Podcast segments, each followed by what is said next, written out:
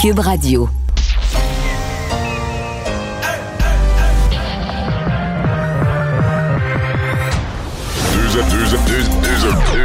Deux, animateurs cohérents, deux visions différentes. Une seule émission, pas comme les autres. Mario Dumont et Vincent Dessureau.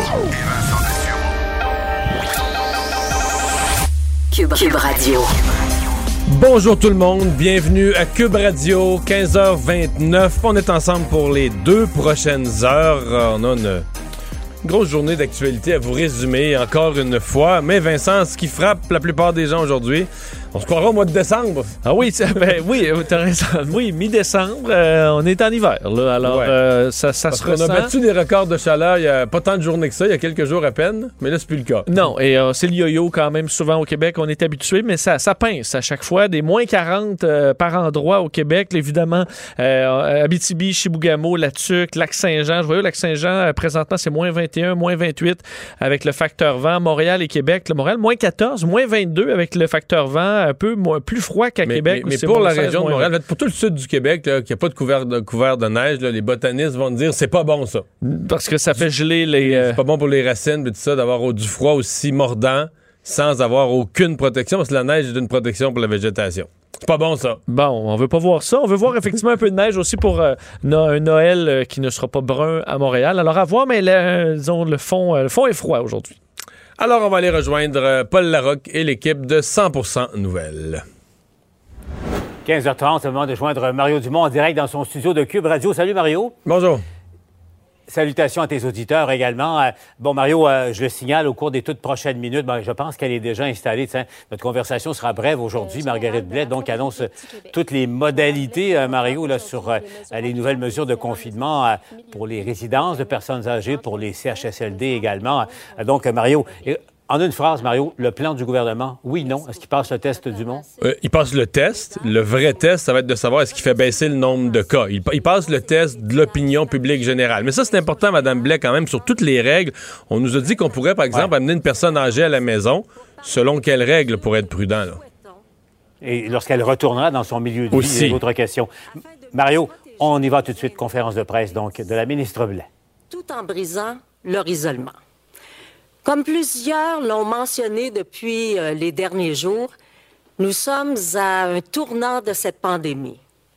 Au plus fort de cette deuxième vague, la situation demeure très inquiétante en dépit des efforts de vaccination qui commencent à peine, et c'est la raison pour laquelle des mesures rigoureuses ont été prises par notre gouvernement pour réduire au minimum les risques de contagion dans la communauté pendant les fêtes et freiner la hausse préoccupante des nouveaux cas qui est observée depuis plusieurs jours. Bien sûr, des mesures renforcées s'appliquent également aux différents milieux de vie qui accueillent des personnes vulnérables et notamment des aînés, raison pour laquelle nous sommes ici, Dr Massé et moi, aujourd'hui. Je tiens d'abord à rappeler que des mesures sont en place depuis le printemps dernier. On le sait, la pandémie a affecté plus durement ces milieux de vie lors de la première vague et c'est pourquoi nous avons réagi dès que possible. Ce sont les personnes aînées qui sont le plus affectées par des complications. Ce sont aussi ces personnes qui représentent la plus grande part. Ben voilà, là, les fois les résumés sont longs avant d'arriver dans le cœur du sujet. On s'attend à ce que la, ministre Blais, évidemment, nous donne les règles, à la fois les règles à l'intérieur des résidences, comment on pourra euh, visiter les gens qui sont en CHSLD ou en résidence personnes âgées. Et là, avec l'annonce de M. Legault hier, où on peut amener une personne vivant seule, on peut l'amener dans sa maison. Est-ce que c'est vrai aussi pour une personne qui habite en résidence? Est-ce qu'on pourrait amener, par exemple, votre, votre parent est en résidence? Est-ce que vous pouvez le ramener à la maison pour le temps des fêtes? Euh, et là, la crainte, évidemment, que dans votre maison, la personne atteigne, euh, attrape la maladie. Mais là, on craint pour sa santé, mais on craint aussi dans les résidences personnes âgées, son retour, que la personne ramène, s'il y en a 10, 15, 20 qui partent, c'est quoi la probabilité que l'un, deux ramène la maladie à l'intérieur des murs? Parce que c'est pas juste un risque personnel là, rendu là. non, ça devient un risque pour la gang, c'est ça, collectif. Donc, euh, Mme Blais va nous donner tous les détails. On aura ça là, un peu euh, plus tard. Euh, pour l'instant, bilan euh, des euh, cas, euh, rien de, de versant au Québec, sinon que tout est encore tendance générale à la hausse. Oui, et euh, des inquiétudes particulièrement à Montréal pour le, le, gros chiffre, disons. Là, euh, disons bon, aujourd'hui, à la grandeur du Québec, 1897 cas. Donc, on est, c'est pas une hausse marquée, mais c'est ce, ce, disons, ce gros chiffre quand même qui se confirme jour après jour. 43 nouveaux décès, c'est élevé aussi. 16 hospitalisations. Évidemment, c'est moins qu'hier parce qu'on avait plus de 60 hospitalisations hier, mais c'est une montée euh, qui, qui, n'arrête pas. Là. Euh, on arrive à 975 personnes hospitalisées, alors on franchira dans les prochains jours euh, le cap du 1000 et on sait que... Bon, on, monte en moyenne, en moyenne, on monte en moyenne de 20 par jour là, depuis deux semaines. Donc, bon, est-ce que ce sera fait demain ou du moins d'ici vendredi? possiblement. Et par contre, une nouvelle donnée qui est quand même intéressante à voir, c'est les doses de vaccins. Alors ça, c'est un chiffre qu'on verra augmenter et qu'on sera heureux de voir augmenter 1315 doses de vaccins administrées dans la journée d'hier euh, pour un total de 1613. Alors ce sera une nouvelle donnée intégrée qui va vraiment faire du bien. Par région, Saguenay-Lac-Saint-Jean, 78 nouveaux cas. Capitale-Nationale, 214. C'est pas une très bonne journée. Montréal, 626. Et à la Montérégie, 257. Ce sont les régions à surveiller. Je veux dire, Appalaches aussi, 95. Mais il y a vraiment un nouveau plateau. Là. Je, je, le dis tous les jours, mais le Grand Montréal est sur un plateau. C'est plus le Québec qui est un plateau de 1000 par jour. C'est le Grand Montréal. Je dis Grand Montréal, Montréal, puis l'immédiat, la, la, rive nord, Laval, puis la rive sud, t'arrives à 1000 déjà. Oui, et euh, ça amène aujourd'hui un point de presse de Mylène Drouin, euh, la, bon, la directrice régionale de la santé publique à Montréal, qui évidemment euh, s'inquiète de cette hausse de cas qui a carrément doublé en deux semaines. si on se fie aux chiffres, on est rendu à 575 cas en moyenne par jour à Montréal, alors qu'on était un peu en bas de 300 il y a deux semaines. C'est vraiment, vraiment rapide. À Montréal et euh, ce qui amène, bon, entre autres Sonia Bélanger euh, du CIUS du centre de l'île de Montréal a expliqué que l'augmentation des hospitalisations aussi inquiétait beaucoup. 384 patients présentement hospitalisés à Montréal, 100 cas de plus que la semaine dernière. Alors on sait que chacun de ces cas-là, c'est lourd. le cap des 250 personnes hospitalisées a été franchi la semaine dernière. Tout ça arrive alors que ben, on est dans un temps des fêtes, évidemment, qui sera au ralenti. Alors on espère que cette inquiétante pourra, pourra s'arrêter euh, et euh, que bon, les gens de Montréal vont aller en télétravail, vont respecter les règles demandées par le gouvernement hier, donc à partir du, euh, du 25 décembre. Mais les chiffres qui inquiètent beaucoup à Montréal. Oui, docteur Marquis des soins intensifs de Maisonneuve-Rosemont, qui est un des centres qui en reçoit beaucoup de COVID, disait il y avait une unité qui était pleine depuis un certain temps. Là, ils viennent de remplir une deuxième unité, mais celle-là en très peu de temps. Et là, ils commencent les prochains cas qui vont entrer. C'est une troisième unité. Donc là, on déborde ce qui serait normalement des soins intensifs. Ce sont d'autres départements qui sont utilisés pour faire d'autres zones rouges. Et euh, que la santé à Montréal euh, a révélé que la santé à Montréal lui a demandé de faire comme responsable des soins intensifs de Maisonneuve-Rosemont le maximum. C'est-à-dire que si tu devais aller euh, capable de mettre du personnel dedans, au maximum de lits avec l'équipement. Évidemment, il faut, faut l'équipement et, le personnel. À combien de lits tu pourrais te rendre de soins intensifs? Donc, on lui a demandé, c'est que Montréal est en train d'évaluer c'est quoi le... Le maximum. Est-ce qu'il a ce chiffre-là, non? pour aller? Non, non, non, non, non. il dit qu'il doit le compiler d'un prochain jour. Il doit faire des modèles avec le... Parce que c'est la question du personnel, à un moment donné, qui te limite. Oui, parce qu'on a vu, entre autres, aux États-Unis, certains hôpitaux qui, euh, qui ont installé des, euh, des lits dans le stationnement souterrain. Évidemment, c'est dans des... pas en hiver comme ici. Mais euh, et là, quand on avait de l'espace, on comprend que la plupart des endroits, c'est pas le problème, c'est pas le nombre de lits, c'est le, personnel qui manque. Et entre autres, c'est le cas euh, chez nous. Euh, le ministre Roberge qui commence à admettre qu'il y a des jeunes qui auront des retards euh, importants euh, après les, semaines manquées du printemps passé et quand même la saison compliquée qu'on vient de vivre. Ouais, c'est un triste constat, mais qui est quand même inévitable parce que veut veut pas, ça fait des mois que le, système scolaire est perturbé par la pandémie. dans la première vague, on le sait, là, ça se poursuit aujourd'hui. Ce qui se fait en ligne, ben c'est pas c'est pas la même qualité évidemment que ce qu'on retrouve en présentiel c'est l'un des mots de l'année.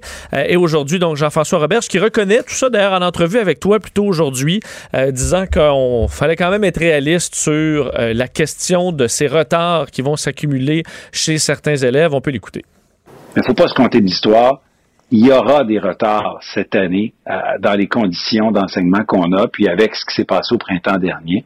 Il faut être lucide, puis c'est pour ça qu'on est toujours prêt à ajuster, s'il le faut encore, Bon, alors évidemment, une situation euh, qui, euh, qui est compliquée. Le ministre aussi qui a admis euh, qu'il n'y avait pas assez d'équipement informatique pour les élèves du primaire, que l'on va pri- privilégier la méthode des, devoirs, entre autres, pour les jeunes qui vont être à la maison. Mais avec suivi. Moi, ce matin, il me confirme que les c'est pas juste tu pars avec une pile de devoirs, que les enseignants, tous les jours qui sont de la classe, l'enseignant doit prendre contact une, deux fois euh, par vidéoconférence, c'est disponible, par téléphone, mais il doit prendre contact avec le jeune. euh, qu'est-ce qui pose T'as-tu des questions? Tu fais-tu ton travail? Tu comprends-tu le travail qu'il y a à faire? euh, jaser avec? Donc, l'enseignante doit faire ça. Parce que sinon, euh, je t'avoue, être à la maison euh, Ben, sans pas suivi... pas euh, de- c'est- ça s'appelle un tapon de devoir. Ouais, ouais. C'est même ça s'appelle. C'est pas de l'enseignement à distance. Là. Tandis que je m'imagine, moi, être à cet âge-là, sachant pas si le, le prof, la prof va appeler ou le prof n'importe quand dans la journée pour vérifier où j'en suis, puis si j'ai des questions, je serais un peu plus appliqué, je pense, euh, sur, sur, Moi, tu sur sais mes comment devoirs. je pensais. Moi, ce que j'aurais fait dans pareille circonstance, je serais arrivé chez nous, mettons, euh, c'est bien, il quitte ce soir. Ben là, Oui. il quitte Toi, t'aurais tout 15h39. fait les- première heure, là. Ouais, moi, en j'aurais tout fait. arrivant? Oui, J'aurais à mais, 9h à soir, là. J'aurais tout fini me dire, ben là, je suis en vacances pour vrai. Jusqu'à quelle heure elle peut appeler? 16 h je vais faire tout ça à 15h30 en gros rush. Non, non, puis quand l'enseignante va m'appeler ben, tous les jours, je vais dire, ouais, ouais, ouais. je vais- Voilà, je vais t'appelleras con- plus, elle va dire, c'est bien Mario, devoirs ce qu'elle- sont faits. Non, mais j'aimais le sentiment de dire, euh, tu sais, la notion de se débarrasser de son Ouais. ouvrage un peu. Sais pas Moi, si j'étais dans ta classe, je t'appellerais. Je dis, Mario, qu'est-ce que t'as mis à tel, euh, à tel numéro?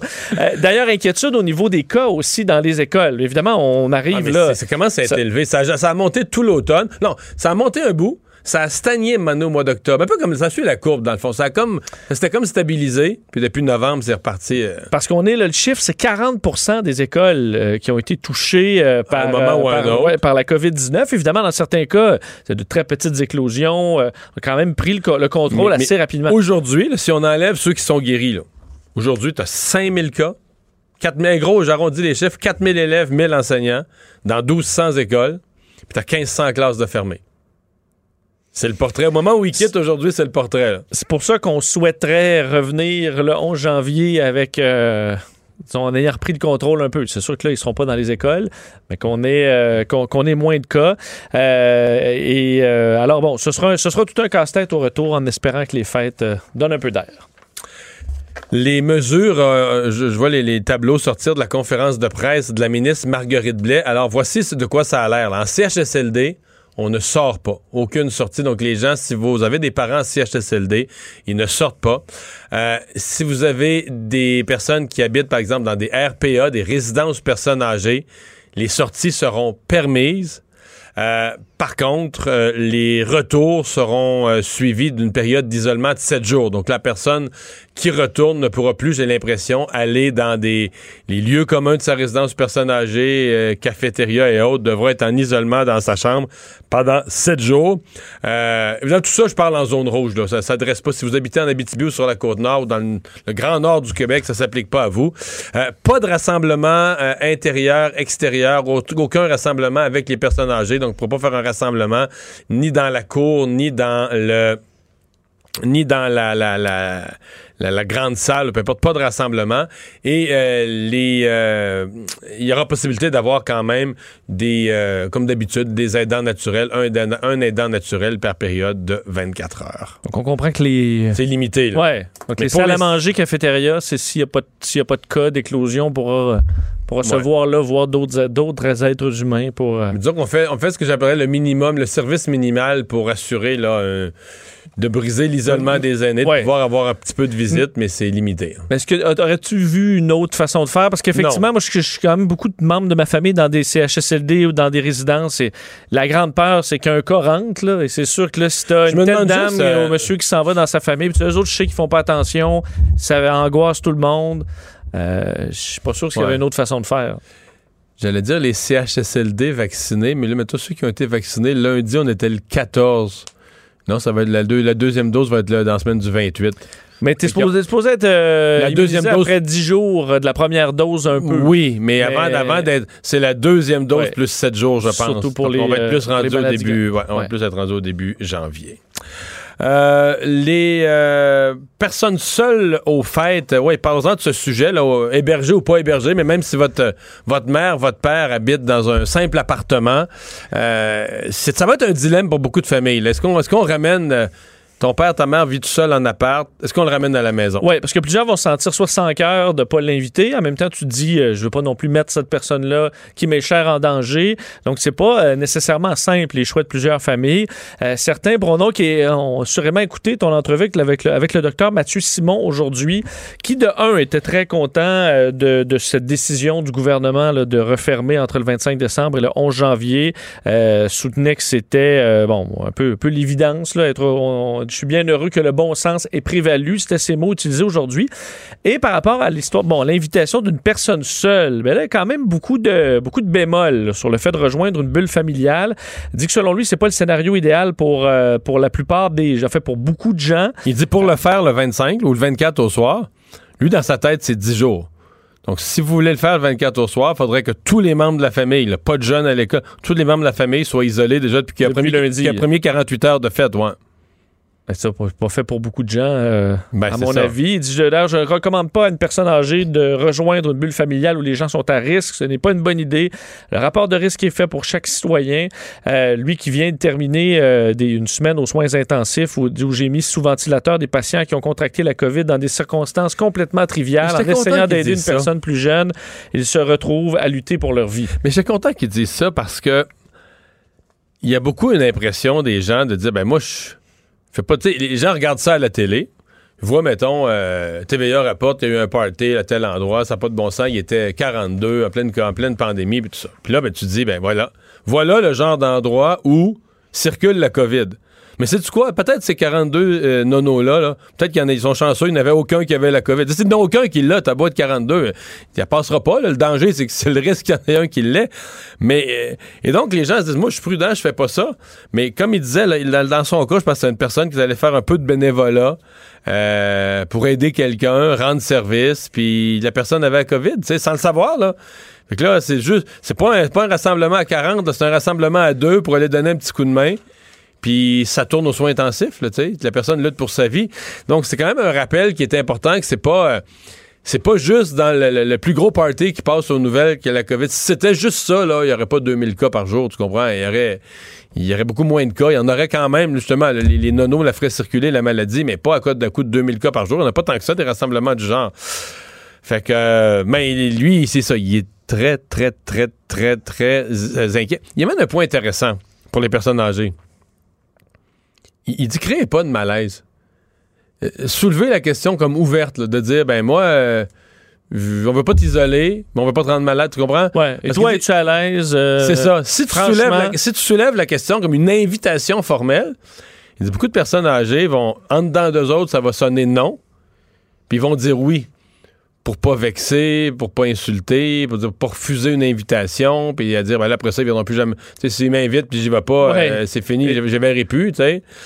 Donc, euh, il dit d'éviter ce genre d'invitation formelle, tu sais, trop, trop franche, trop directe. Plus... T'en es où dans ta réflexion par rapport au C'est plus ça. Est-ce que tu, veux-tu qu'on... Aimerais-tu être avec nous ou pas? T'en es où? Nous, on... on, Puis décrire le reste, dire, nous, on peut pas te faire d'accroire, là. On a un ado qui était à l'école jusqu'au mercredi 16 à 16 heures. Euh, il, durant la fin de semaine, il a travaillé à l'épicerie, il travaille dans un supermarché, il, il fait attention, mais il n'est pas euh, ben, vulnérable. C'est ça. Mais c'est un très bon point parce qu'il y a quand même beaucoup de personnes âgés qui préféreraient rester seuls, même si c'est pour eux euh, très dommage, mais qu'ils ont, ont, ont peur. Alors, l'important, c'est la discussion. Les attentats de janvier 2015, l'attentat de Charlie Hebdo euh, et euh, l'épicerie hyper cachère, on a euh, des condamnations, en fait, toute une série de condamnations pour les principaux responsables jusqu'aux complices de, moindre envergure. Oui, on se retrouve six ans, quand même près de six ans après ces terribles attentats. pas juste au Québec, la justice, c'est lent. C'est lent, ben, sur des dossiers quand même très complexes. C'est pour ça qu'on parle d'attentats de, janvier 2015 et pas seulement de Charlie Hebdo, parce que c'est une succession euh, de, de drames en France, entre autres euh, la, la, bon, la fusillade au supermarché hyper cachère. Donc, euh, la Cour d'assises spéciale de Paris qui prononce aujourd'hui des peines de 4 ans de prison à la perpétuité contre 13 personnes reconnues coupables d'avoir assisté donc les auteurs de l'attaque. On comprend qu'il y en a plusieurs qui sont, qui sont décédés directement dans les, dans les attaques.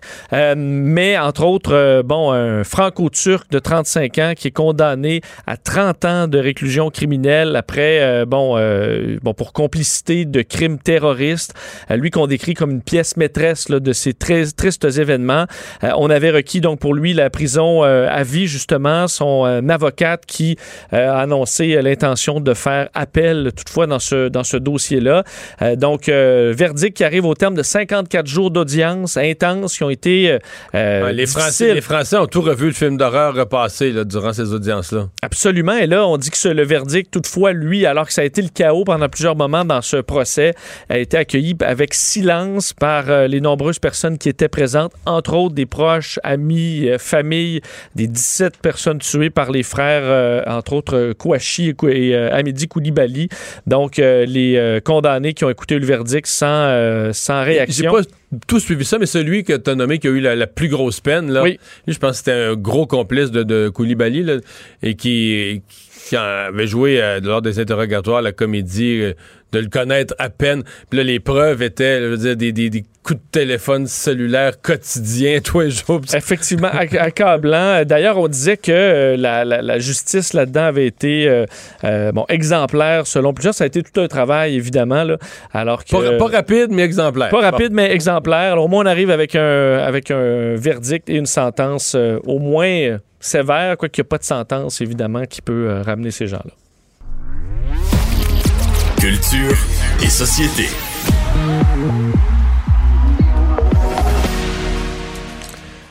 Bonjour Anaïs. Bonjour messieurs. Alors tu nous parles de Tom Cruise aujourd'hui, le beau Tom Cruise. Et le, le fâché aussi, Mario, je te dirais, Tom Cruise, c'est une vidéo qui circule depuis 24 heures de lui qui pète littéralement, les gars, une coche sur le plateau de tournage de Mission Impossible parce que Tom Cruise, dans ses films, est, très impliqué. Donc, c'est lui qui supervise lui-même le protocole sanitaire. Et là, il y a certains employés qui ont plus ou moins euh, respecté le protocole. Là, je vais faire entendre l'extrait, évidemment, c'est en anglais, mais c'est un Tom Cruise vraiment qui crie que présentement, tous les yeux sont rivés sur le peu de production euh, qui fonctionne. On fait extrêmement attention qu'il doit lui à tous les jours jaser avec autant des producteurs que des agences euh, au niveau euh, monétaire, au niveau euh, des assurances entre autres. Et là, il crie vraiment aux gens si vous respectez pas les, les, les le, protocole, j'aurai aucune difficulté à vous mettre dehors, à vous sacrer out littéralement du tournage. Ça c'est vrai, sûrement. Écoutons-le. Because they believe in us and what we're doing. I'm on the phone with every studio at night, insurance companies. Producers. And they're looking at us and using us to make their movies. We are creating thousands of jobs, Bon, ça dure comme il, y a ça quel, il, y a quel, il y a quelques bips, là. oui.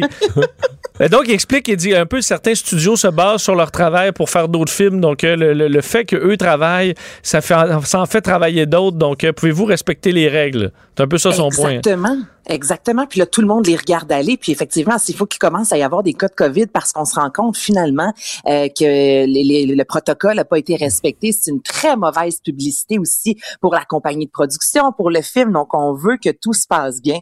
Et euh, ce que c'est ce que dit en fait aux employés. Il a juste pas ménagé ses mots, je vous dirais. Moi, quand on parle de Tom Cruise dans les films, depuis que j'ai su cette affaire-là, j'ai toujours été amusé. Tu sais, l'histoire que Tom Cruise a joué des personnages quand même de, de tough. Puis euh, à mon époque, c'était Top Gun il était un militaire, un militaire euh, pilote important, tout ça. Et qui il, est pas grand. C'est pas, grave dans la vie de pas être grand, mais c'est grave pour les personnages qui jouent. Ils peuvent pas avoir l'air, mettons, qu'ils mesurent 5 pieds 7.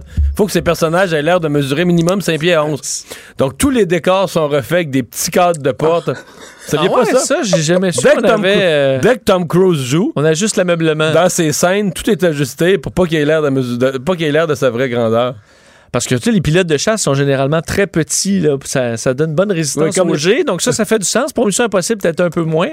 Mais euh, pour la version, je savais pas qu'on diminuait. Euh, Mais je vous pose la question, je n'ai pas remarqué dans les films en général, est-ce qu'il est plus grand que les femmes avec qui il joue? Avez-vous déjà remarqué? Hmm. En tout cas, il n'était pas plus grand que Nicole Kidman. Non, ça, non, non. Ça, non. Bon. je me demande si on trichait aussi avec ça au niveau des campagnes parce que ça reste, moi, je fais 5 et 9. C'est sûr qu'être à côté de, de Tom Cruise, c'est comme j'ai fait un tournage avec Guillaume le Métis Vierge. C'est ridicule, là. Je veux dire, je, je suis beaucoup trop grande pour lui qui mesure, je pense, 5 et 6, 5 et 7. Tom Cruise, on n'est pas loin de ça. Donc, je me demandais aussi si avec tu te rajoutes un autre 3 travail- pouces de talon, là. Ouais, c'est là, Ah, ça, aussi, ça va pas. Euh, Damien Robitaille qui se signale même auprès de Hollywood. Ben là, on en a parlé, vous et moi, la semaine dernière, Damien Robitaille et, euh, son fameux Pump-Up de Jam qui euh, ne s'essouffle pas, messieurs. Je lui ai jasé d'ailleurs euh, dans Culture d'ici et c'est incroyable comment son chien, Suki, maintenant aussi fait partie euh, de la sphère médiatique sur les médias sociaux de temps en temps. Il fait un beau coucou avec son chien, les gens qui l'adorent, qui partagent les photos. Et là, bon, après euh, Elijah Wood, après Rex Chapman, qui est un joueur de, de basketball, il y a François Legault, il y a trois jours de ça, qui a partagé sur les médias sociaux Pump-Up de Disant voici, euh, c'est ce que vous entendez en trame de fond, une chanson à écouter pour vous mettre de bonne humeur, évidemment, la performance de Damien Robitaille. Et là, c'est l'actrice Jennifer Garner, euh, qu'on a vu dans Juno's, Dallas Buyer Clubs, euh, 13 ans, bientôt 30, qui a partagé la vidéo avec, euh, évidemment, Suki et un petit emoji de chien, là, justement. Elle a plus de 10 millions d'abonnés, il y a eu 2000 commentaires, donc ce n'est, je dis, c'est incroyable comment les gens tripent sur Damien Robitaille, qui, je vous rappelle, fait une vidéo presque par jour. Et là, si il vous continue, c'est une par jour, ouais. C'est non, mais c'est incroyable là. C'est c'est vraiment du 8 à 5. À tous les jours, il se lève et là, il décide quelle chanson il va faire. Et aujourd'hui, il a décidé de reprendre les Beastie Boys. Je vous fais entendre Sabotage.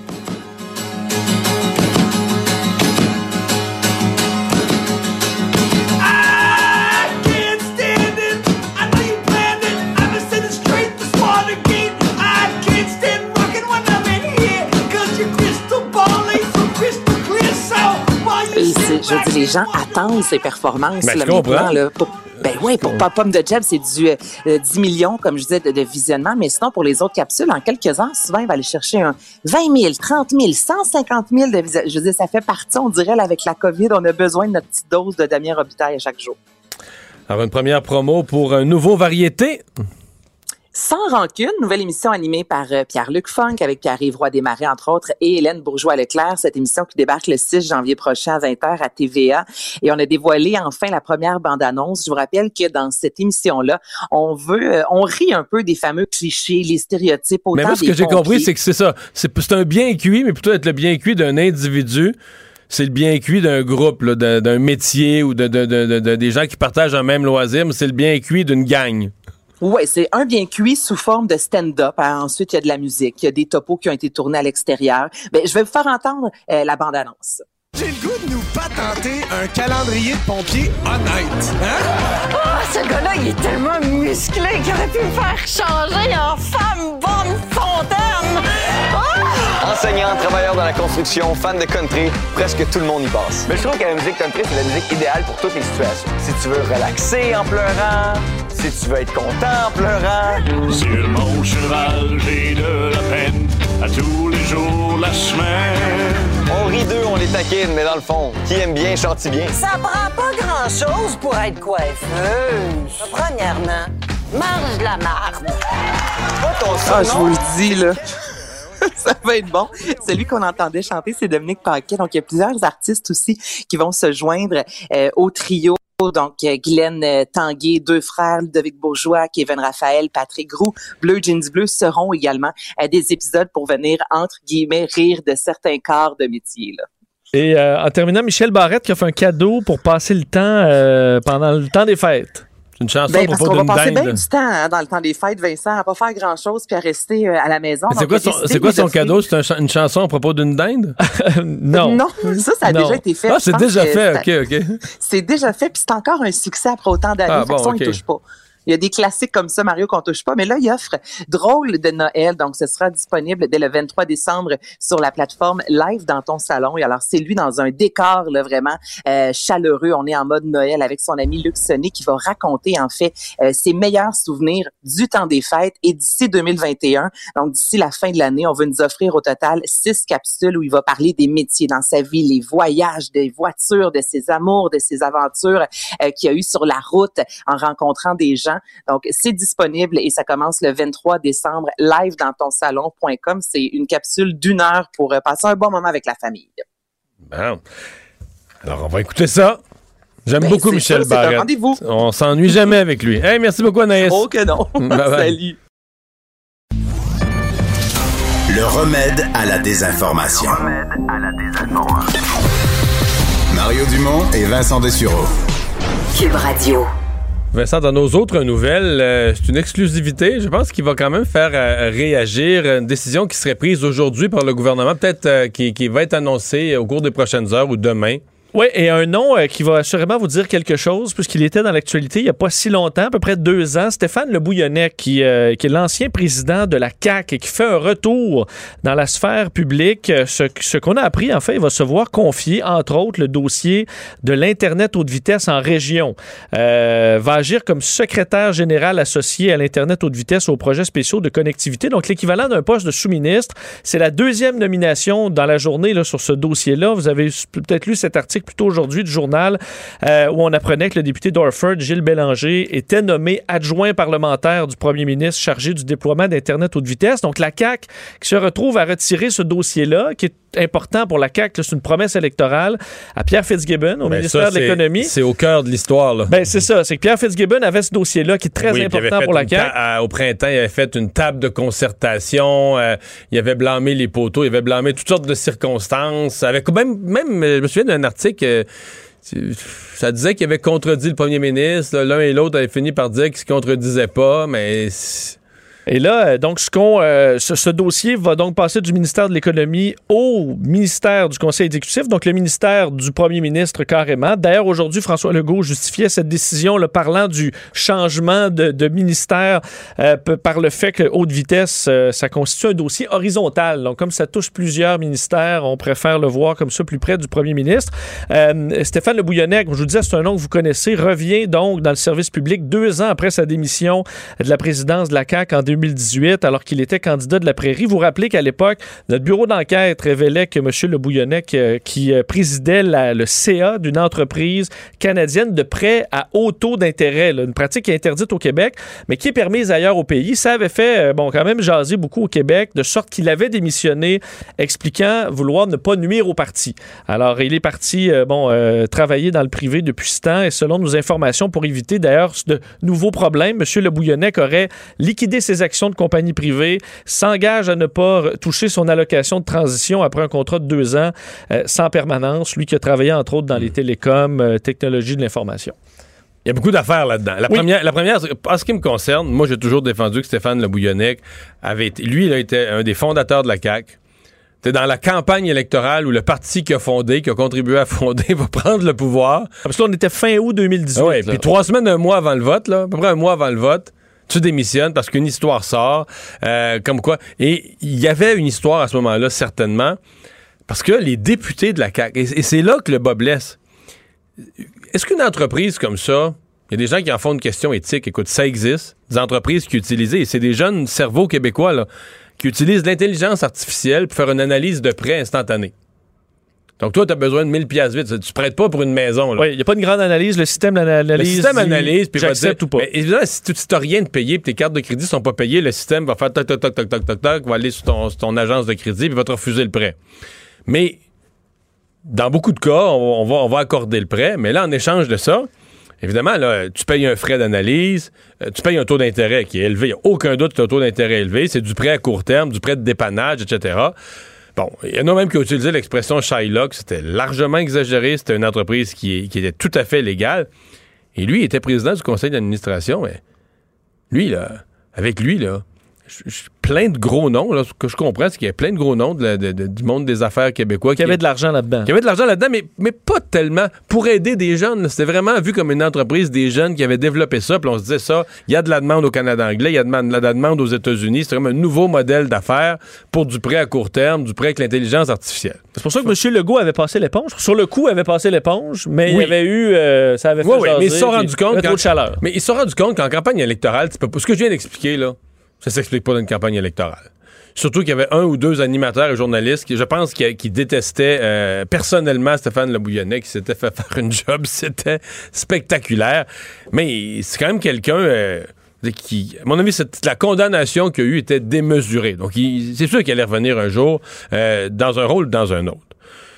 Je suis quand même étonné de son rôle. Quelqu'un du monde des affaires qui accepte, qui met toutes ses affaires de côté, devient, fait pas ça pour l'argent, mais Non, devient, ça. devient un rang de sous-ministre, là. D'ailleurs, refuse, mais- on dit en refusant l'allocation de transition, c'est après 32 000 où tu dis non, moi, je. je... Il apprendra Dans pas. deux ans, je prendrai Bon, pas on- ça. On s'en fout. Il n'y a pas besoin de ça. Bon. Mais l'autre élément, c'est vraiment le retrait du dossier à Pierre Fitzgibbon. là. Ben, tu sais, il- ça n'a pas été un bon. Je pense qu'on parle pas d'un bon automne pour lui. Non, mais en même temps, on est dans. c'est Avec le, le- le- retour euh, enfin, après la COVID en 2021, est-ce que M. Fitzgibbon n'en a pas déjà plein les bras? Oui, c'est euh, c'est ça, c'est ce qu'on dira. Oui, OK. je donne des arguments de. C'est ce qu'on dira, Oui. Vincent. Mais entre toi et moi, là, je veux dire, euh, c'est supposé être un ministre senior. C'est parce que je pense qu'on commence à comprendre François Legault. Si, vous pensez encore que François Legault est patient, vous avez raté les deux dernières années de politique québécoise. Tu sais, je pense que c'est quelqu'un, là, euh, c'est- c'est- j'espère que son toaster chauffe vite, là, parce que s'il y a des, tu sais, les anciens toasters, que ça prend, la première toast prend 8 minutes, là, d'après M. Legault, de pas l'aimer. Il faut, amener, tu sais, faut, que- faut que les toasts sortent, il faut que ça arrive.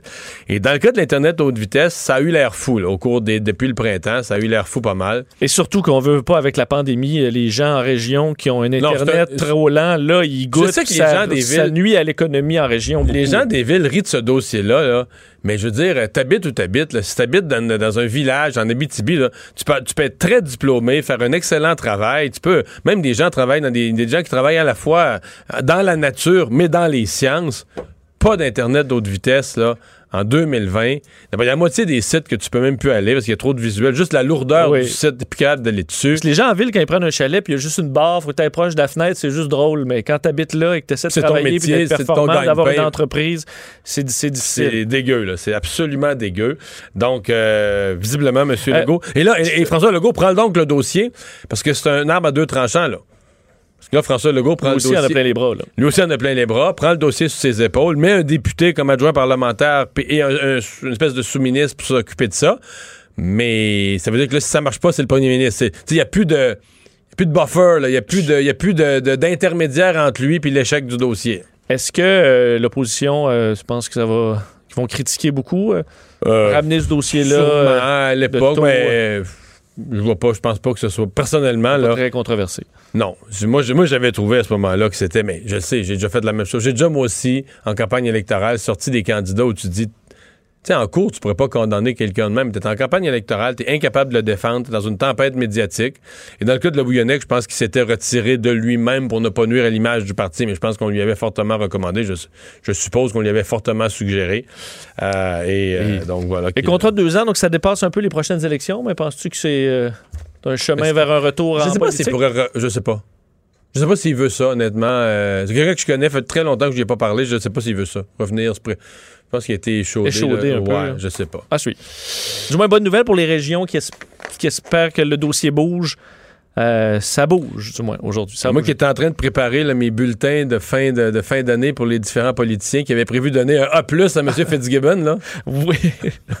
ben là, euh, je me révise. oui, tu, tu dormiras là-dessus. Le remède à la désinformation. Mario Dumont et Vincent Dessureau. Cube Radio.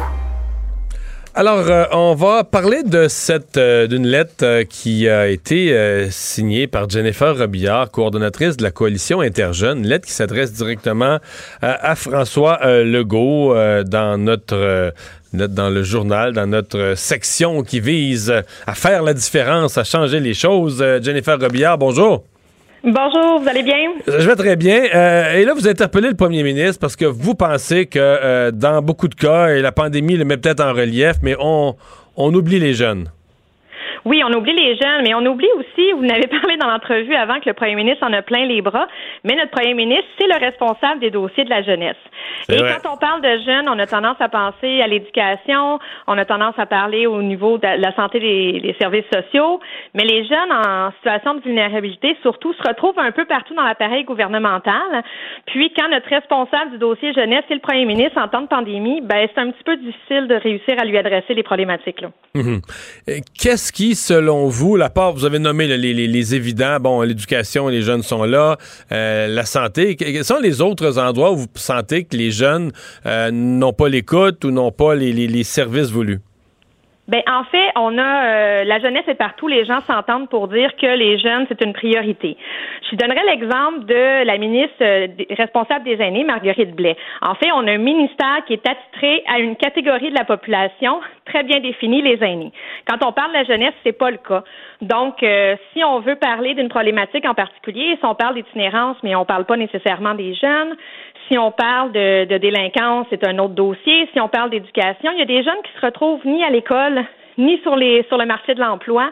Donc, quand les organismes ont à travailler avec nos jeunes, ça fait beaucoup de portes à aller frapper pour réussir à avoir un financement adéquat. Hmm. Vous euh, mentionnez notamment que les jeunes n'ont pas toujours carrément une une, voix, que les jeunes ne sont pas toujours représentés euh, là où des décisions qui les concernent se prennent. Oui, mais on parle des jeunes, mais on a, euh, quand on parle de la coalition interjeune, c'est plus de 300 organismes qui sont membres. Ça représente 475 000 jeunes. Donc, les jeunes sont un peu partout dans notre communauté, sont représentés, sont présents, sont des décideurs au sein des organismes. Mais quand c'est le temps de prendre des discussions, on fait des discussions où on prend des décisions, souvent ça part d'en haut, puis on descend une bonne idée qui existe souvent au, sur le terrain depuis très longtemps. Puis il manque une espèce de palier entre les deux là, pour être capable de porter la voix des jeunes. C'est ce qu'on essaie de faire, euh, entre autres avec cette lettre-là, de demander qu'il y ait un palier euh, direct qu'on peut s'adresser pour, euh, pour représenter les jeunes, puis qu'ils puissent s'adresser à l'ensemble des problématiques qui les concernent. Hmm. Vous mentionnez une couple de reprises dans votre lettre euh, les, ce qui est démontré ou ce qui est mis, à jour par la commission Laurent sur la DPJ. Euh, C'en est un endroit, la DPJ, où on se rend compte qu'il y a des jeunes qui, euh, qui, sont, qui sont parfois laissés, laissés de côté, laissés pour compte. Oui, exactement. Puis on travaille, ça a été démontré justement dans les premières recommandations, dans les recommandations, pardon, donc de parler de, du partenariat qui est fait en, avec les organismes communautaires jeunesse. Euh, les organismes sont là auprès des familles, sont là pour accompagner les jeunes euh, dans, dans, la transition. Euh, la, la, la, commissaire euh, nous, nous, le répète, là, les, les, organismes ont besoin d'avoir un minimum de financement pour fonctionner et on doit travailler davantage main dans la main là, parce qu'on est là comme partenaire, on est des alliés puis on est des gens de confiance pour, euh, pour les jeunes. Mhm. Si vous aviez, je sais qu'il y a beaucoup de choses, mais si vous aviez une seule action, une seule chose précise que vous auriez le goût de demander aujourd'hui au premier ministre au nom des, jeunes du Québec en cette fin d'année, un vœu pour 2021 au nom de tous les jeunes, ce serait quoi?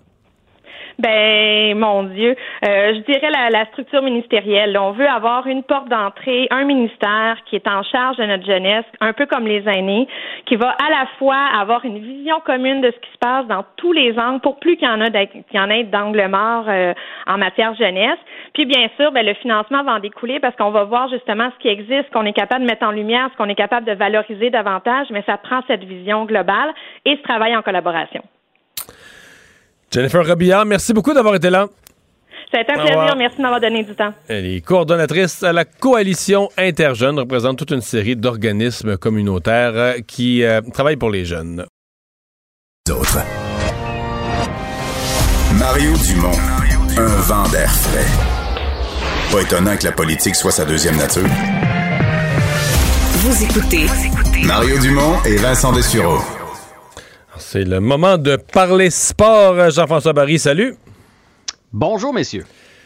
Alors, Monsieur Legault, euh, qui va te permettre de jouer au hockey dehors? Oui, il va me permettre certains. Tu vas le faire? Mais je vais le faire, c'est sûr et certain, si les, glaces sont prêtes, bien évidemment. Puis je trouve que c'est une bonne idée. Euh, je sais que le risque n'est pas zéro, puis qu'il y en a qui trouvent ça contradictoire avec euh, d'autres mesures. Mais en même temps, je pense qu'on, hier, on a bien compris le message là qu'il veut pas qu'on soit 24 euh, sur 24 dans la maison à broyer du noir. Il faut bouger, il faut s'activer. Ça fait du bien d'aller prendre l'air, ça fait du bien de bouger. Puis comme je l'ai dit ce matin avec Pierre Nantel, il y a aussi une partie pour moi là. Euh, tu sais, à un moment donné, on finit par se taper ses nerfs dans la maison. Hein? Fait que, euh, comme Pierre disait là, euh, sa mère il disait, va, va jouer dehors quand il était trop tannant. Fait, non, mais ça peut faire, ça peut faire en sorte des fois d'enlever la soupape un peu le temps t'en as, un ou t'en as deux un peu grouillants dans la maison, puis à un moment donné, euh, c'est bien beau le 23, puis le 24, puis le 25, puis le 26, puis le 27, le 28. Fait que, euh, veux-tu que j'aille te reconduire à la patinoire du coin, là? Il me semble que ça ferait du bien. Fait que je pense, tu sais, je pense que tout ça, c'est important. Euh, puis là, on parle du hockey, mais on peut aller faire de la raquette, on peut aller faire du ski de fond, du ski alpin. Il y a moyen d'être actif quelques jours, en tout cas dans le temps des fêtes. Puis moi, je suis bien, bien, bien à l'aise avec ça. Peut-être qu'il y aura un cas quelque part ou une éclosion quelque part. Là, on n'est pas à l'abri de ça. Le risque est jamais nul présentement, mais je pense que le risque est faible à l'extérieur. De toute façon, quand il fait froid comme aujourd'hui, on a tous un, tous un cache-cou. Fait que ça devrait pas, devrait pas représenter un problème. À la limite, on garde notre masque, ça nous fait du bien. Euh, bon, tu veux me parler de, de du protocole sanitaire. Euh, t'as as, l'impression qu'il y a quelque chose qui cloche? Euh? Non, en fait, c'est qu'aujourd'hui, François Legault a dit qu'il se montrait ouvert à un retour du hockey à Montréal. il y a eu plusieurs discussions avec ah, du Canadien! Tu parles du Canadien, je comprends, je comprends. Mais là, M. Legault, il veut le Canadien. Oui, il veut le Canadien. Euh, il dit qu'il n'y a pas de problème. Ils ont été accommodants lors du premier retour. Le Canadien avait eu le droit de s'entraîner malgré les consignes sanitaires. Il dit qu'ils vont être accommodants, euh, bien évidemment, cette fois-là aussi. Et il ne ferme pas la porte à ce que Montréal soit une bulle. Et il serait même, il, voit ça même d'un bon œil. Euh, il y a plusieurs hôtels qui sont libres à Montréal, donc advenant une division canadienne, s'il va venir s'installer. ben, c'est libre, libre longtemps. S'il va venir s'installer ici, puis il dit, comparativement à d'autres ligues, la Ligue nationale a des moyens, fait que les joueurs vont être en sécurité. Il ne pense pas que ça met la, la, santé publique en, en cause. Et euh, même qu'il dit que c'est souhaitable, il, comprend que le hockey c'est important, là, puis que c'est important pour nous, en fait, pour la population du Québec. Puis d'avoir un match de hockey du Canadien deux, trois fois par semaine, ça changerait le mal de place. Fait qu'il souhaite que ça reparte euh, mi-janvier. Ça, c'est la bonne nouvelle. La moins bonne nouvelle, je commence à avoir de sérieux doutes, pas sur le retour de la Ligue, mais sur la date, le fameux 13 janvier. Puis ce qui m'a fait allumer là-dessus, c'est euh, Madame Carey Price qui a mis sur son euh, Instagram euh, les billets d'avion qui sont achetés pour Carey qui sera de retour à Montréal avec toute sa petite famille, avec ses bagages, ses pads, son bouclier, sa mitaine. Le 26 décembre, donc il passe le 25, 24-25 dans sa famille et le 26, il prend l'avion puis il s'en vient à Montréal. Mais là, 26 décembre, je ne sais pas si toi tu as fait le calcul, Mario, tu es très fort en mathématiques, mais 26 décembre, il reste 5 jours avant la fin décembre. Ouais. Plus 13 avant le début de la saison, ça fait 18 jours. Fait que 18 jours pour une quarantaine, plus un camp d'entraînement, plus se rendre dans la ville où il va jouer le 13 au soir, ben ça fit pas, là ça, on commence à manquer de temps. Fait quand tu fais le calcul, je pense que le 13 janvier, c'est malheureusement euh, hypothétique. Peut-être l'ouverture des camps le 13 janvier, mais la Ligue qui commencerait le 13, c'est pratiquement impensable. Donc, la saison commencerait quoi, vers le 20 quelques fin janvier? Peut-être plus fin janvier, puis ce qui semble. Parce un moment donné, c'est que je comprends plus là, comment. Là, on sera dans là, on est là, on est dans le scénario de 48 matchs. Oui, on raccourcit de plus en plus. Et ce qui semble poser problème, c'est les, euh, diverses santé publiques. on parle de celle de Montréal, mais en Californie, c'est encore pire. Fait que là, la Ligue, elle, non seulement elle devait s'entendre avec les joueurs, ce qui semble avoir été fait, mais là, il faut qu'elle s'assure comment on fait ça? Là, c'est bien beau, comment la sécurité des joueurs, la sécurité de la, la population, comment on voyage? Et c'est ça qui semble poser problème présentement, même que Gary Bettman a commencé à reparler des bulles. Donc, d'un scénario de bulles en début de saison.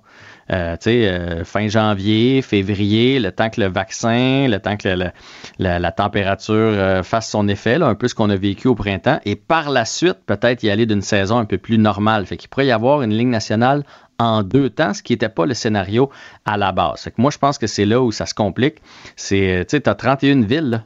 Je ne sais pas combien il y a de juridictions. Je sais que des fois, il y, a, deux villes dans un État ou deux villes dans une province, mais tu as quand même pas mal de monde à gérer. ils ont des règles parfois au niveau de l'État, d'autres règles au niveau de, de, la ville, etc. Euh, comme en plus, tu es dans un pays où il n'y a pas de leadership. Euh, c'est sur la COVID, il n'y a pas de leadership à l'échelle du pays. tout est local.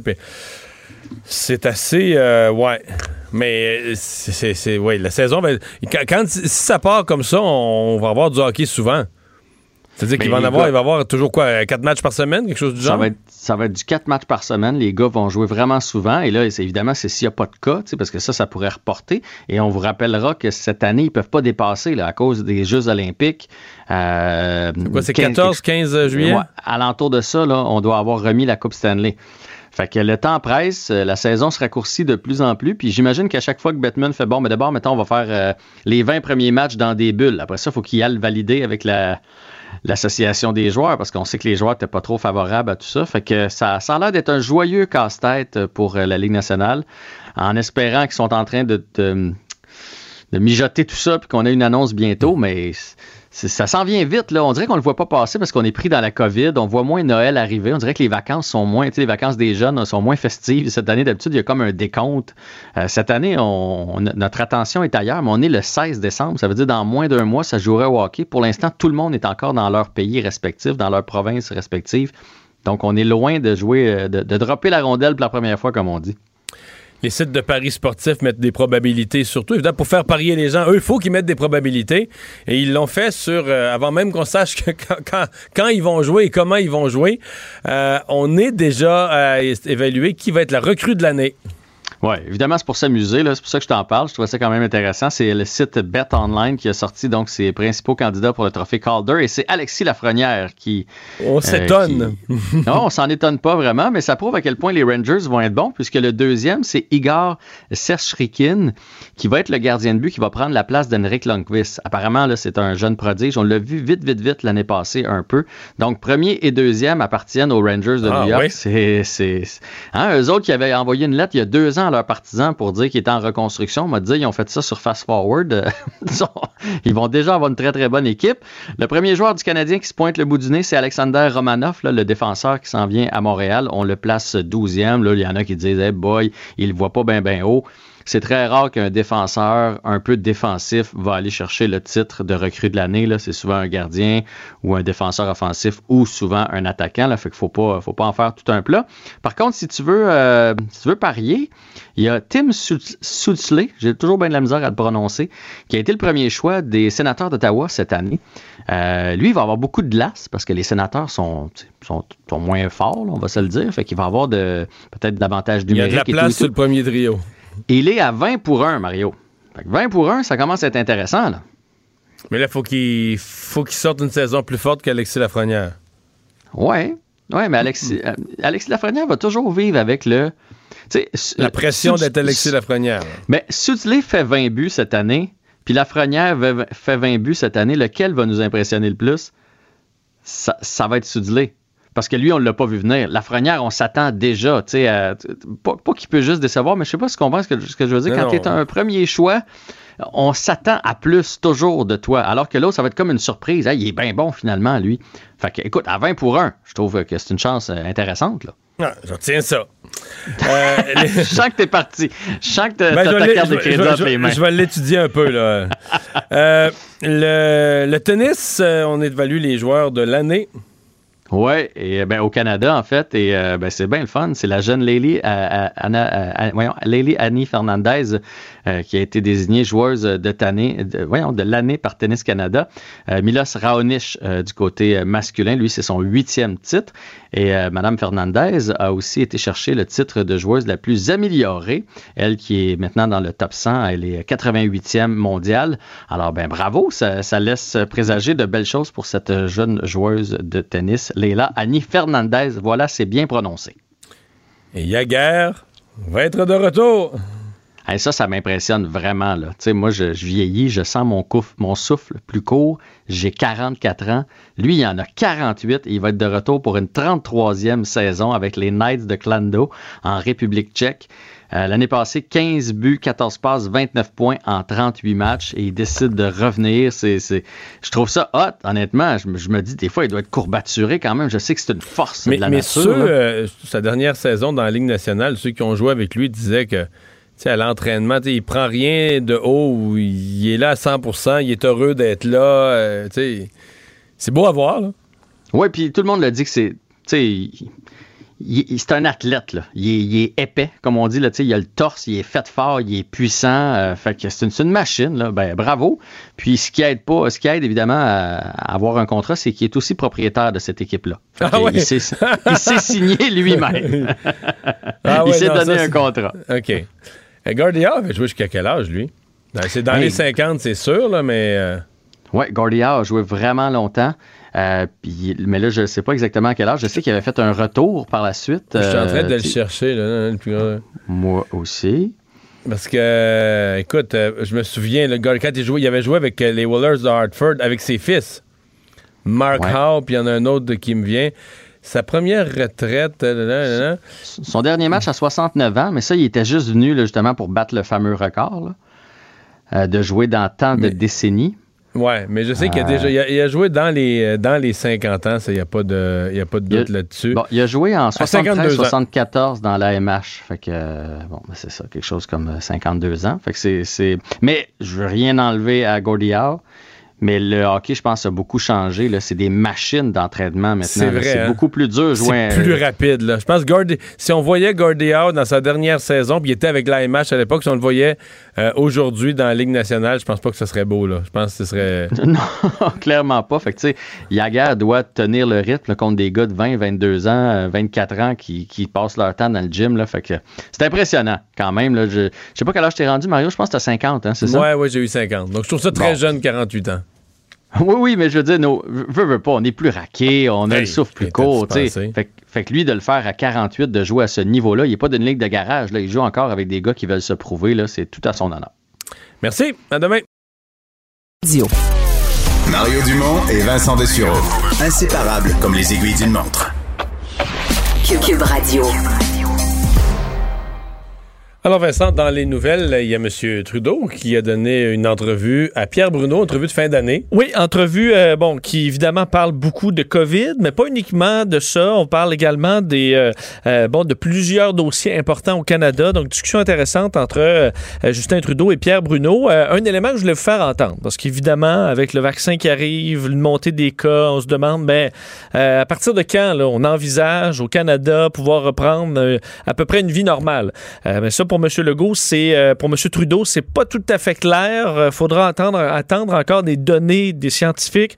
Euh, je vous fais entendre le premier ministre.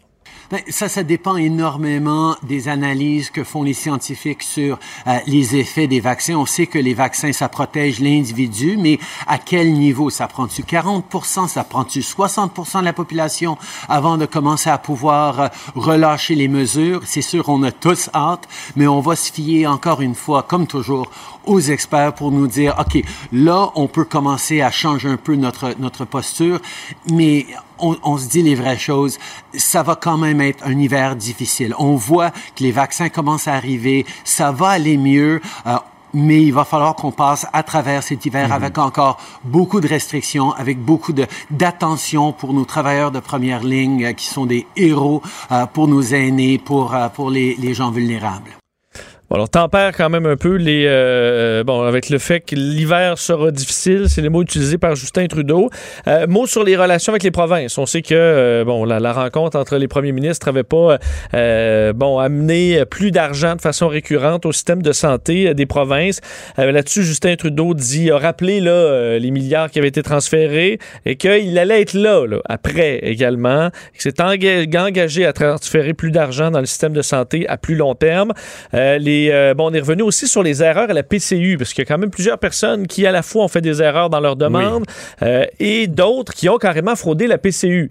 Donc Mais il là-dessus, va y avoir une série de mauvaises surprises au rapport d'impôt le printemps prochain. là. ça c'est clair. Est-ce que par contre, on devrait vraiment émettre des pénalités très sévères à des gens qui auraient fait une erreur de bonne foi? Mais ça, M. Trudeau dit que non. Si par mégarde, les gens ont fait des erreurs euh, sans vouloir tromper le système, ben, ils ne devraient pas être punis. Par contre, les fraudeurs, euh, eux le seront, en expliquant qu'il y a des mécanismes pour aller chercher et bon, assurer tout ça qu'il n'y ait pas eu de problème. Je peux vous dire, pour connaître quelques personnes qui essaient de se démêler là-dedans là, avec euh, Revenu Canada, c'est pas, euh, c'est pas nécessairement tout, tout clair. Là, ou tout dans certains cas, c'est très compliqué.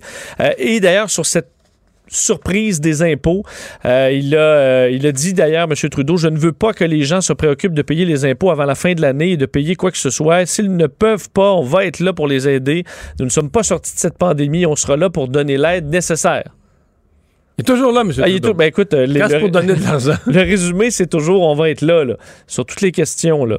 Alors, euh, à suivre pour la- les relations avec Donald Trump, on sait que euh, M. le Trudeau en a parlé un petit peu plus euh, qu- qu'habituellement là, aujourd'hui, disant même que c'est plutôt positif, un, pas un vent nouveau, là, j'oublie le terme qui était utilisé par M. Trudeau, mais euh, bon, avec Pierre Bruno, il a dit Ma job, c'est toujours de m'assurer de la défense des intérêts des Canadiens, que les gens disent différentes choses à mon égard, ça ne m'a pas vraiment dérangé. L'important, c'est que l'on a livré pour, euh, pour défendre les citoyens, et c'est ce qu'on a pu faire parlant de ses relations avec Donald Trump. Vincent, lorsque euh, François Legault est venu nous voir ici euh, vendredi, euh, vendredi, lundi après-midi, juste avant, deux de ses ministres, ou trois de ses ministres avaient lancé la politique du gouvernement sur la lutte au racisme. Et je l'ai interrogé là-dessus, sur la question du racisme. Il y a une de ses déclarations là, qui euh, euh, suscite des réactions là, 48 heures plus tard. Oui, euh, une phrase qui n'a pas passé là, du, du, premier ministre François Legault sur nos ondes ici. En fait, il était assis sur ma chaise sur laquelle je vous parle en fait, ce moment. Lorsqu'il a dit c'est chez certains policiers que l'on retrouve le plus de racisme au Québec. Il avait. Et il l'a dit comme ça. Il l'a dit comme ça, je le cite exactement. Après ça, il a, il a tempéré ses propos, expliquant que sa réponse pouvait laisser place à une interprétation malheureuse et qu'il le regrettait. Euh, que, bon, c'était pas nécessairement ce qu'il voulait dire. Je tiens à préciser, la très grande majorité de nos policiers font un travail exemplaire. Je veux les remercier et tout ça. Mais évidemment, ça n'a pas passé chez, euh, bon, plusieurs policiers du Québec, de sorte que la fraternité des policiers de la ville de Québec aujourd'hui demande carrément des excuses euh, à François Legault. Donc, il explique, bon, dans le texte écrit par la présidente du syndicat, Martine Fortin, on peut lire les policiers les policières du service de police de la ville de Québec agissent de façon professionnelle et savent très bien que s'ils outrepassent leur pouvoir et sont euh, sujets à des conséquences importantes sur le plan soit déontologique ou disciplinaire, en ciblant de façon particulière le métier de policier, vous avez fait une déclaration gratuite et sans fondement factuel et vous avez laissé entendre que les policiers du Québec étaient un corps de métier où l'on retrouvait le plus de comportements à l'enseigne du racisme. Ce faisant, vous avez malheureusement miné le lien de confiance entre les citoyens et les forces de l'ordre. Alors, euh, bon, il avait fait preuve de regret. Est-ce qu'il passera aux excuses dans les prochaines heures? On verra. C'est la demande Ça de la police de m'étonnerait. Bon. Reste que c'est vrai que les mots utilisés. Non, ça, ça y allait. ça. C'est là qu'on retrouve le plus de racisme au Québec. C'est- par c'est- rapport à quoi? C'est ça. Non, non, c'est- ça, ça y allait. En même temps, il- je pense qu'il veut pas utiliser le mot raciste systémique parce que ça, politiquement, ça l'amène dans toutes sortes d'autres directions. Il veut pas aller. Mais il veut montrer qu'il ferme pas les yeux sur le racisme. Or, il y a du racisme dans les services policiers, il n'y a pas de doute. Mais de dire que c'est là qu'il y en a le plus, j'avoue que c'était. C'est un terrain glissant, là, de faire des, des, euh, des comparaisons de ce genre-là. Valérie Fabricant, professeure de l'Université Concordia, qui avait qui était entrée à l'université, avait tiré sur des collègues. Les gens plus jeunes ne se souviennent pas de cet événement, mais il est rendu, lui, à l'étape de, de la libération euh, conditionnelle euh, et euh, donc la demandait. Oui, et c'est quand même un rappel que c'est pas parce qu'on est éligible à la libération conditionnelle qu'on va l'avoir. Lui, est-ce que c'est 25 ans qu'il a de fait? Je pense lui, il, il est, ça fait 28 ans. 28 ans. Oui, donc il avait été. Donc- donc, donc c'était 28 libération ans, conditionnelle pas avant 25 ans. C'est-à-dire que c'est en 92 qu'il a fait ça. Exactement, nous, 92. C'est- Moi, j'ai gradué en- moi j'ai gradué de l'Université Concordia en avril 92, mai 92. Tu étais là-dedans. euh, Ben, j'étais plus vécu ça. euh, mais, de, Mais quand, t'étais, quand c'était- je veux dire, ton- j'étais- j'étais ton tout juste ça, t'étais j'étais tout juste gradué. J'étais tout juste gradué. ouais. Euh, Non, ça s'est passé dans le building parce qu'il y, a- il y a deux campus là. Mhm. Mais ça s'est passé dans le building où j'allais tous les jours. là. Vraiment, euh, les quand les gens décrivaient, ils étaient arrivés en haut des escaliers roulants, tout ça, mais ces escaliers roulants où j'étais tout le temps. ben, vous rappelez que fabricant, 80 ans maintenant, a été condamné à la prison à vie sans possibilité, possibilité de libération conditionnelle avant 25 ans pour le meurtre de quatre de ses collègues, je vous le dis, en août 92. Euh, il les accusait à ce moment-là de s'être approprié les, les- les fruits de son travail, euh, ce qui l'empêche donc d'être libéré 28 ans plus tard, selon la Commission des libérations conditionnelles. C'est bon, le fait qu'il représente un risque indu pour la société sur- parce qu'il ne présente pas de remords ni de regrets.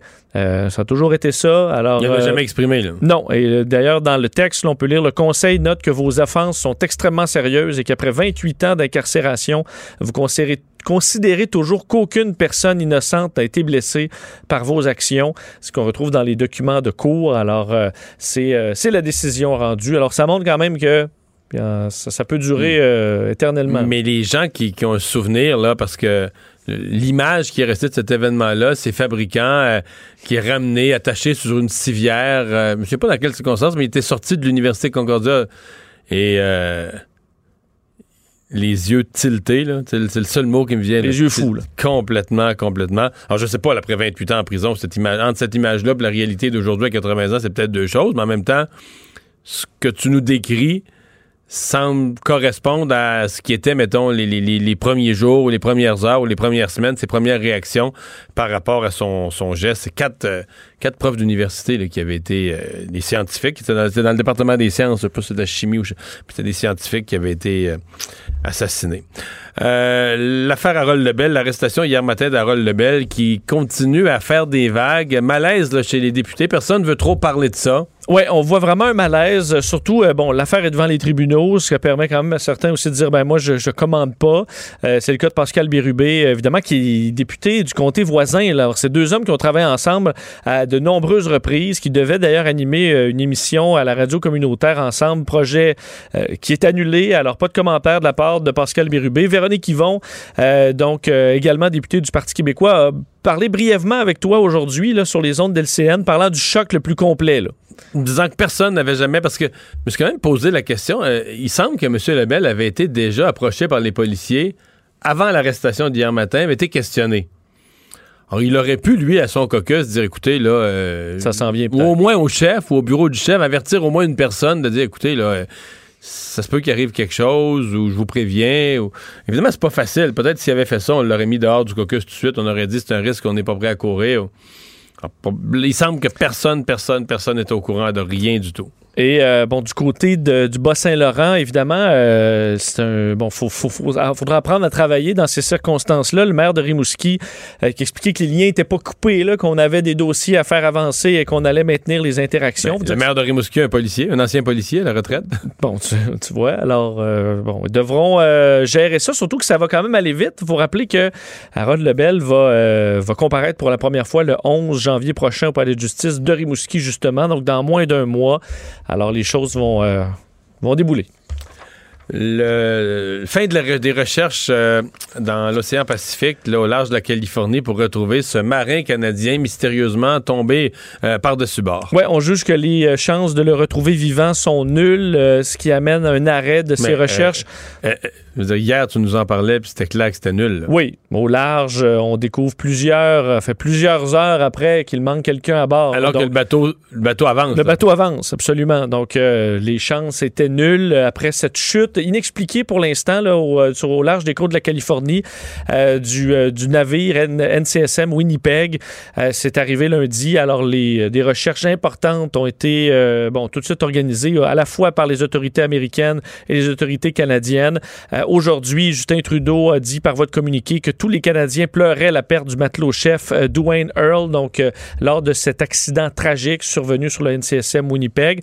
Rappelant quand même que le bilan de l'année en termes de décès au niveau des forces canadiennes, bon, on parle de neuf membres des forces canadiennes qui sont décédés. On se souvient que le drame le plus lourd, c'était le 29 avril dernier, cet hélicoptère qui, bon, s'est écrasé au large de la Grèce, tuant six militaires. Enquête qui est toujours en cours. D'ailleurs, on ne connaît pas toujours les causes. Peut pas avoir une bonne journée d'actualité sans deux petites histoires aux États-Unis.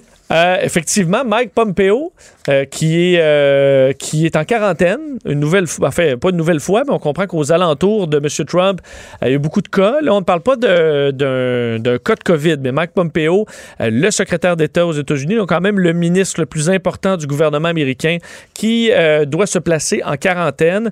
Pourquoi entrer en contact avec une personne positive? Le questionnement, par contre, on a bien hâte d'en savoir davantage, parce qu'on sait que plusieurs critiquaient Mike Pompeo pour le fait qu'on ait à la Maison-Blanche jamais arrêté les, euh, les parties, là, parties de Noël, euh, il y a plein d'événements. C'est incroyable, hein? Euh, faut dire, ça semble une coutume que le secrétaire d'État, à chaque année, il y a des grands bals somptueux et tout ça, des grands dîners.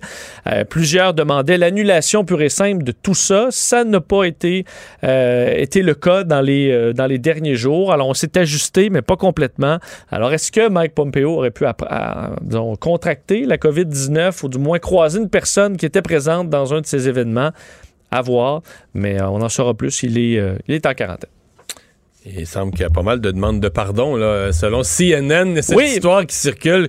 On parle d'une, j'ai le mot anglais, une spreadsheet, là, ni plus ni moins, une espèce de grande feuille pour, mon- pour euh, de gérer euh, le nombre de personnes qui un demandent. spreadsheet, là, c'est souvent, t'affiches ça sur un mur, mettons, dans une campagne électorale, pour faire tout ton plan de match, là, tu sais, Oui, Mais- un peu comme une grande enquête là, euh, policière. C'est de voir euh, bon, tous les noms qui demandent. Il semble que M. Trump ait beaucoup de demandes euh, pour des pardons présidentiels. On sait qu'il en Lui a qui a un donné- sens de la justice comme le juge Salomon doit peser chacun. Non, pas Être sûr que nécessairement. c'est des bonnes personnes. Pas nécessairement. faut dire qu'il en a incarcéré pour de mauvaises raisons. Depuis M. Flynn, il en a pas fait d'autres. Non. Euh, c'est sûr qu'il a eu d'autres euh, dossiers dans sa tête et que souvent, ce qui se tu sais, les problèmes des autres, c'est pas nécessairement sa priorité. Là. Alors là, il s'occupait à essayer de- de- d'avoir un deuxième mandat. Euh, Est-ce que, par contre, dans les derniers jours de la présidence, on peut s'attendre à vraiment une succession de pardons présidentiels? C'est pas exclu parce que clairement, à la Maison-Blanche, on étudie un paquet de profils de gens qui euh, bénéficieraient que- ouais, de ça. Il y a cette histoire il y a deux semaines que CNN avait soulevé aussi que qu'il y avait une rumeur qu'on vendait le pardon présidentiel. Oui, ben il y a eu des, ouais, il y a des cas qui C'est avaient, faux. ben, qui avaient des, euh, des offres là, euh, qui, qui, qui pouvaient circuler. Euh, rendu là, est-ce que c'est possible? La question aussi, est-ce que Trump peut se pardonner lui-même? Alors, on aura cette saga dans les, dans les prochaines semaines encore. Et finalement, une petite nouvelle plus légère et vite. L'intelligence artificielle nous permettrait de faire de meilleures transactions. Oui, je te fais ça très rapidement. Transaction dans le monde du sport selon euh, une firme d'intelligence artificielle AI Abacus qui ont développé un outil d'intelligence artificielle pour la Premium League, là, donc euh, en- au soccer. Euh, une telle compréhension des joueurs en termes de données sur la façon de jouer, euh, les capacités athlétiques, la valeur de ce joueur-là dans le dans le- le- l'industrie, son style personnel, qu'on est capable de faire, semble selon eux, les meilleures transactions possibles, entre autres parce qu'on est capable de voir le potentiel de, euh, de camaraderie ou de match. Là. Tu si tu as besoin d'un tel type de défenseur, ben, l'intelligence artificielle te dit- Intègre la personnalité. intègre la personnalité. Alors, tu- pour jouer avec tel joueur, tel joueur, tel joueur, compenser ses lacunes à lui, lui, lui, euh, l'intelligence artificielle, c'est prêt à dire c'est lui qu'il te faut euh, selon un paquet de données. Évidemment, il faut que les bonnes données soient entrées. Est-ce que c'est fiable? Je ne le sais pas parce que c'est l'inventeur qui sort avec tout ça, mais il y aura peut-être de l'intérêt euh, dans le monde du sport alors qu'ils ont les moyens quand même et de sauver un peu de, un peu de salaire de dépisteur, pourquoi pas. Merci. Mario Dumont et Vincent Dessureau. Joignez-vous à la discussion. Appelez ou textez le 187 Cube Radio 1877 827 2346. Annonce hier, euh, hier, ce matin, en fait, avec le premier ministre, euh, annonce, on parle de création de 700 emplois. Euh, C'est Investissement Québec qui accorde un prêt à Hospitalité Sonder Canada. Et là, on commence dans la conférence de presse, on décrit euh, cette entreprise, innovation dans le domaine de l'hébergement. C'est pas vraiment des hôtels, c'est pas vraiment Airbnb, c'est pas. Euh, finalement, euh, oui, euh, oui, j'étais intéressé par le fait qu'on les aide et qu'ils vont développer des emplois à Montréal. Mais à la fin, j'étais même plus intéressé de savoir, mais, mais qu'est-ce que Sonder, qu'est-ce que Hospitalité Sonder et qu'est-ce qu'ils offrent comme service? Martin Picard est cofondateur et vice-président euh, international de l'entreprise. Bonjour. Bonjour. D'abord, comment, comment on le prononce euh, en, en français? Est-ce qu'il y a une prononciation en français? Sonder, Sonder? Ouais, Saunders, c'était ça, ça se prononce Saunders. Sonder, c'était correct. Bon.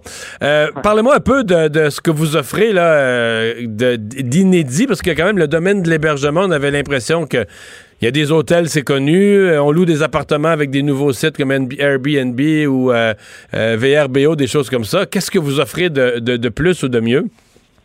Bon, euh, en fait, Saunders, c'est vraiment une, chaîne hôtelière, mais où on offre des appartements. Donc, au lieu d'avoir une, chambre d'hôtel, on a un appartement avec euh, potentiellement plusieurs chambres, une cuisine, un salon. Puis, l'approche qu'on a au niveau du service, c'est vraiment axé sur la technologie. Donc, tous les services qu'il y aurait dans, une, dans un hôtel, si on, parle au niveau là, de, par exemple, le, le concierge ou euh, le, le, le, le, la, le service de aux chambres? pour, pour l'épicerie ou aux chambres, ouais, exactement. Euh, tous ces genres de choses-là, ça se fait, mais à partir de l'application mobile. Donc, euh, c'est vraiment une approche plus moderne où on peut offrir aux gens qui voyagent plus d'espace, euh, puis un service qu'on pense qui est, qui est plus efficace en se servant de, de l'application mobile. Donc, en gros, je, je réserve. euh, D'abord, si, on va sur votre site, là, on peut voir euh, des, des lieux dans différentes villes où vous avez de l'hébergement, donc des, des, des chambres. Exactement. Puis nous, ce qu'on a sur notre site, contrairement à, disons, Airbnb, Airbnb, c'est réellement une plateforme. Donc, quand vous réservez sur Airbnb, vous sélectionnez un appartement ou une chambre, vous la réservez d'un particulier, vous faites affaire avec lui, il n'y a aucune garantie par rapport à ce que ça va avoir l'air quand vous arrivez. Nous, on est vraiment... non, on, a tous eu, les utilisateurs, on a tous eu quelques surprises. Exact- Exactement. Exactement. Donc, il y a, il y a certains, il y a, il y a des standards de qualité qui ont fait affaire avec euh, euh, les grandes marques d'hôtels. Donc, nous, on, on, on réplique ce service-là la- la- la- au niveau de la qualité, mais avec un format qui est euh, appartement. OK. Mais euh, toute la notion d'intelligence artificielle, donc dans le fond, c'est quand on dit concierge, là, je, je, je veux on demande quoi au concierge? On demande un bon restaurant, on demande euh, euh, de, de nous réserver une place à quelque part, de nous réserver un spectacle, etc. Euh, ça, comment vous dites que vous répliquez le concierge par l'intelligence artificielle? Ben, au final, au final, c'est une question d'avoir avoir assez de data pour pouvoir connaître le client, savoir quel quel genre de restaurant il voudrait, euh, euh, savoir euh, après ça, est-ce que c'est quelqu'un qui euh, voudrait se servir d'un d'un gym, est-ce que c'est quelqu'un qui, qui aime aller pour prendre une, course le matin? Donc, faut faut apprendre à connaître le client, mais une fois qu'on a un peu de data, on est vraiment capable de personnaliser son expérience. On sait que habituellement, quand il réserve avec nous, il veut avoir dans le réfrigérateur du jus, du lait, euh, une céré- céréale en particulier. On est capable après ça de répliquer ça quand vous avez quand vous allez rester avec nous la prochaine fois. Donc, le plus de data qu'on a, le plus qu'on peut vraiment personnaliser le- l'expérience euh, client.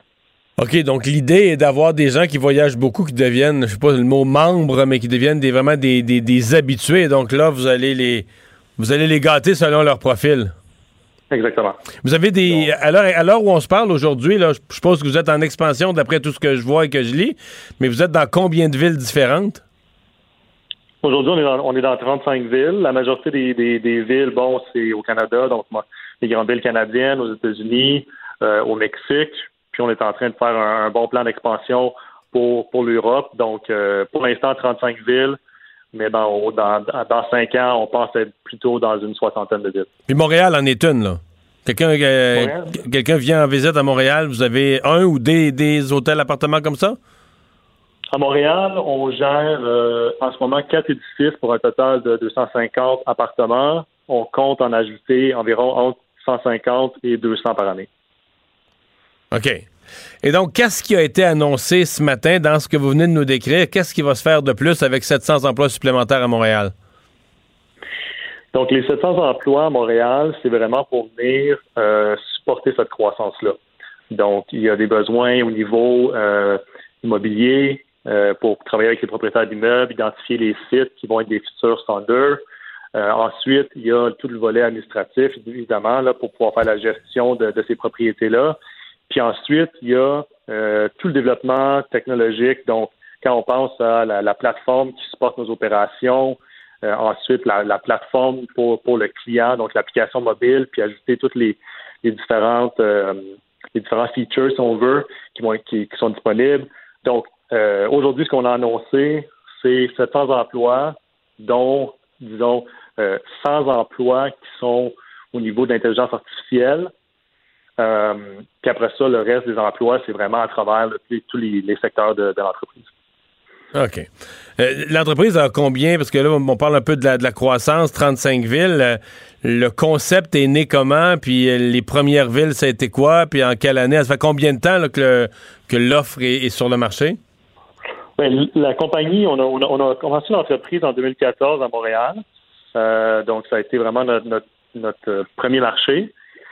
Et puis, euh, après ça, à partir de là, on a, on a grossi euh, à deux, trois villes aux États-Unis. Puis c'est à ce moment-là que, bon, on a l'entreprise, en 2017, on a, on a décidé de déménager aux États-Unis, notre, euh, notre siège social. On est parti à ce moment-là, on avait une quarantaine d'employés qui ont déménagé, 30 des 40 ont déménagé à San Francisco. Et puis, euh, depuis ce temps-là, là, on a ajouté une trentaine de villes. OK. La COVID? Euh, écoutez, c'est, c'est, ça a été euh, un, tout un choc pour, pour l'industrie du voyage au complet. C'est sûr que on, on s'en tire correct, quand même relativement bien, on va dire. Je pense que c'est du fait que notre expérience euh, avec vraiment d'utiliser la technologie qui est au, au cœur de l'expérience. Donc, c'est une expérience qui est, euh, qu'on peut dire contactless. Euh, donc, c'est, c'est, c'est ce que les, les gens cherchent en ce moment. Puis aussi, OK, parce que. euh, non, mais c'est intéressant, vous dites sans contact. Donc, dans le fond, quand j'arrive à l'hôtel, il n'y a pas de réception. Ça dépend de la taille de l'hôtel, mais il y a plusieurs hôtels où effectivement il n'y a pas de réception. Le- la réservation, l'accès, puis tout ça, ça fait le check-in, le- au niveau de l'identification, tous ces genres de choses-là se font directement sur votre téléphone. OK. Ça s'adresse vraiment à une clientèle euh, qui est, euh, qui, qui- qui est, comme on dit, qui est 2020, là. Ben, en fait, ben, c'est surprenant, mais l'âge moyen d'un client 102 est 39 ans. Et quand même. Quand même. Donc, euh, tout, tout est euh, automatisé. Euh, ben, donc, vous, je suppose que vous avez hâte, une entreprise en croissance comme ça qui pogne un nœud comme la COVID, vous devez avoir hâte que l'industrie du voyage, les frontières se rouvrent, l'industrie du voyage reprenne ses, ses galons pour reprendre la croissance. Non, absolument. Mais je pense qu'il y, a beaucoup de gens qui sont qui, ont, qui, ont, hâte de faire un voyage. Donc, on pense que la, disons le Q3, Q4 2021, puis 2022, on pense que ça va être des, des, grandes années, mais c'est sûr qu'en ce moment-là, c'est certainement pas facile de, hmm. d'être dans, le, dans l'industrie du voyage.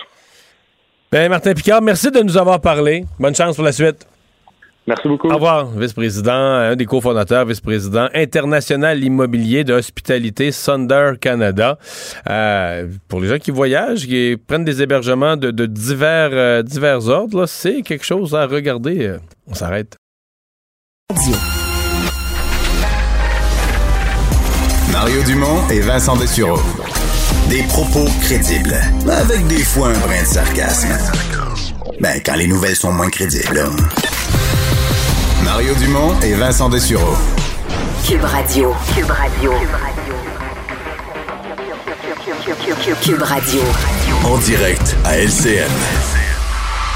C'est le moment de retrouver Mario Dumont dans les studios de Cube Radio à Montréal. Mario, euh, on le voit, là, une des inquiétudes des parents avec ce prolongement du congé durant la période des fêtes, c'est, la gestion de la famille, les écoles, les devoirs, la semaine supplémentaire. Qu'est-ce qu'on fait? Ça devient tout un casse-tête.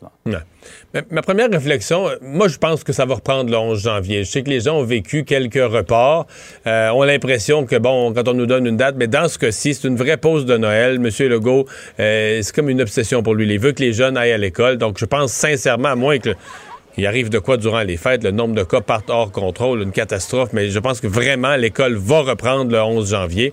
Euh, la question pour moi, c'est plus le nombre de cas dans les écoles, d'éclosions, etc., été en augmentation. On est à un sommet. Aujourd'hui, les jeunes viennent de partir de l'école pour le temps des fêtes. Euh, le nombre de cas est vraiment un sommet. Euh, moi, si, j'étais François Legault, je m'interrogerais, est-ce que comme premier ministre, j'ai fixé comme objectif garder les écoles ouvertes? Est-ce qu'on a pris tous les moyens? Est-ce qu'on a mis tous les moyens en place? La ventilation des écoles, on attendait un rapport. on vient d'apprendre il y a quelques minutes que le rapport finalement est remis en janvier. Euh, rapport finalement, des rapports scientifiques sur la qualité de l'air qui nous amènerait à prendre des décisions sur la ventilation. Là, quand on va avoir une décision de prise là-dessus, la pandémie va être finie. Alors moi, je pense que M. Legault, les Québécois ont adhéré à son idée générale qu'il faut faire d'autres sacrifices à la limite. Puis on le sait que dans les écoles, il va y avoir de la circulation de la maladie, mais nos enfants, on leur doit ça. Nos enfants, il faut qu'ils à l'école. Mais si j'étais lui, je garderais un œil, je dirais, est-ce que mon gouvernement a mis toutes les mesures euh, pour que l'enseignement à distance soit optimal? Parce que là, encore au primaire, euh, on dit, bon, on n'a pas assez d'équipement informatique, le prof va appeler une fois par jour, va faire une vidéoconférence une fois par jour. Il me semble qu'on est toujours... Il y il me semble qu'on est toujours sur le bord de ne pas avoir tous les moyens. Oui. Et euh, maintenant, hier tombait le verdict dans la cause de Gilbert Rozon. Un peu plus tôt dans la journée, à Québec, une ministre et euh, des députés de toutes les formations politiques euh, déposaient ce rapport d'experts sur la question des agressions sexuelles et également de la violence conjugale. Et avec ce constat que c'est difficile pour les femmes de faire confiance au système de justice. Alors, est-ce qu'il faut revoir tout le système?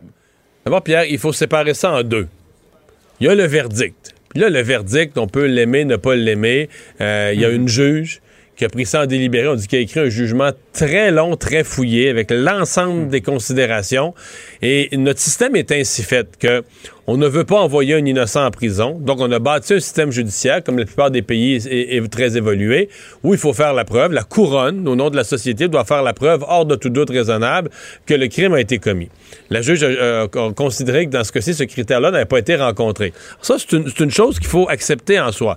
De l'autre côté, ce que raconte la victime est important et est directement connecté sur le rapport des quatre députés auxquels Pierre vous avez référé, euh, présenté hier matin à l'Assemblée nationale. Donc, sur le fait comment on accompagne les victimes. Exemple, cette victime dit, moi, là, je me rends compte que ma première déposition, la première fois que je me suis présenté au poste de police, l'importance de chaque mot, de chaque chose que je disais était démesurée parce que rendu au procès, là, au final du processus, c'est quasiment, c'était quasiment plus le procès de ma déposition initiale que le procès de l'accusé. C'est son sentiment à elle. là. Donc, euh, les députés disent, est-ce qu'il faudrait dans le processus judiciaire accompagner les victimes dès la première étape, là, les accompagner, leur expliquer comment ça marche la justice, à quoi s'attendre, comment ça va fonctionner, jusqu'à la fin du processus. Alors, il y a, il y- il y a le verdict. Le verdict, c'est le verdict, puis il y aura toujours des gens qui vont être acquittés, puis d'autres qui vont être condamnés en vertu des règles très claires de notre système de droit. Et il faut faire confiance que la majorité des juges ont un bon jugement, vont poser les bons gestes. Mais les questions posées par la victime, le processus pour la situation très difficile de dénoncer une agression sexuelle et de faire face au processus judiciaire ensuite, il y a des choses utiles qui doivent être améliorées là-dessus. Il faut que les femmes retrouvent un, une- un lien de confiance, en fait, avec la justice. Et- mais il faut poursuivre les dénonciations. Ça, M. Legault était très clair hier aussi là-dessus. hein. Oui, mais les, dénonci- les dénonciations, évidemment, notre système aujourd'hui est ainsi fait qu'il accueille mieux les dénonciations qu'autrefois. Il était utile de les faire rapidement. Je sais que la juge a dit, ah, ça ne change pas tant de choses que ça, que ça a été dénoncé 25, 30, 40 ans après. Moi, je pense quand même que dans la capacité de faire une preuve, ça, ça change quelque chose. là. Mario, merci. On vous écoute demain, 10h sur LCA. Au revoir. Alors euh, oui, Vincent, donc euh, les, euh, les aînés qui ont su aujourd'hui, les aînés hébergés, je devrais dire, qui ont su aujourd'hui de quelle façon la période des fêtes était planifiée. Oui, Marguerite Blais qui a donné ces détails tantôt. Donc, seules les personnes vivant dans des résidences privées pour aînés vont pouvoir se joindre à une seule et même bulle familiale pour les fêtes. Alors, ça, ce qui veut dire, entre autres, les aînés en CHSLD, seuls les proches aidants vont pouvoir se rendre dans les milieux de vie. Mais on ne Et- sort pas la personne. Euh, non, et c'est une personne aux 24 heures. Tu peux pas avoir une file de, de, de- gens qui, qui passent. C'est une personne aux 24 heures. Et pour celles qui pourront, euh, pour ceux qui pourront donc se joindre à une bulle, ceux en RPA, euh, il faut ensuite s'isoler pendant 7 jours. Ça veut dire qu'on ne va plus à la cafétéria, on ne va plus dans les espaces communs, on vient sept jours dans sa chambre après. Exact. Alors, on parlait de mesures sanitaires rigoureuses. C'est les mots utilisés par, euh, par Marguerite Blais qui viennent un peu encadrer là, cette période des fêtes. Et te dire, on surveille aux États-Unis. Je voyais le bilan et il reste encore des chiffres arrivés. 3040 morts Déjà. euh, déjà aujourd'hui. Alors, est-ce qu'on va atteindre des chiffres records aujourd'hui? Peut-être. On était Mais déjà ça, à c'est- 200 Mais 000 ça, c'est plus que le 11 septembre. là. Absolument. Quand je, je disais cette semaine à LCN, c'est un 11 septembre par jour. À tous les jours, il y a plus que les morts du 11 septembre. Puis on se souvenait que le 11 septembre, le pays était viré à l'envers, les conférences de presse de tout le monde. Là, euh, le président Trump s'occupe même pas de ça. Non, le Trump, euh, à part parler du vaccin et de l'opération Warp Speed, euh, il, est, il est muet sur le drame que vivent présentement les États-Unis dans le milieu hospitalier. Merci Vincent, merci à vous d'avoir été là. Sophie s'en vient. Moi, je vous retrouve demain. On se retrouve à 15h30. Cube Radio.